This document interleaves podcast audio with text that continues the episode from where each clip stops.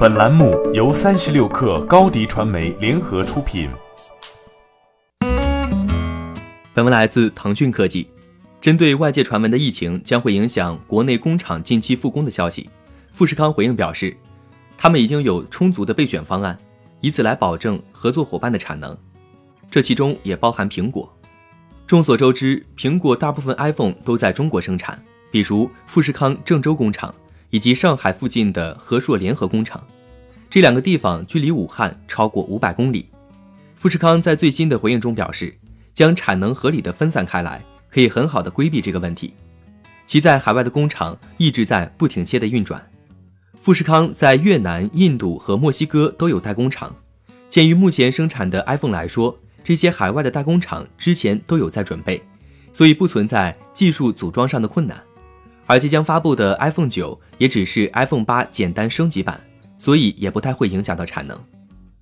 对于苹果来说，2020年还是非常重要的。除了要推出多款 5G 手机外，还有很多新的产品要发布。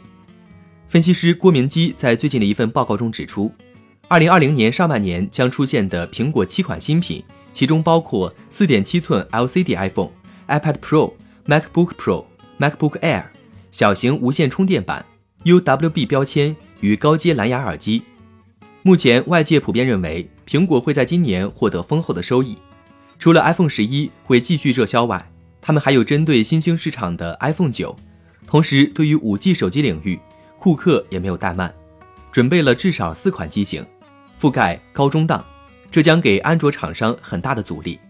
伴随着这些新机的陆续发布和上市，今年 iPhone 的整体出货量有望突破两亿台大关。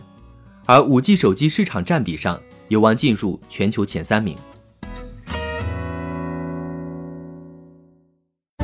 欢迎添加小小客微信 xs 三六 kr 加入克星学院，每周一封独家商业内参，终身学习社群，和大咖聊风口谈创业，和上万客友交流学习。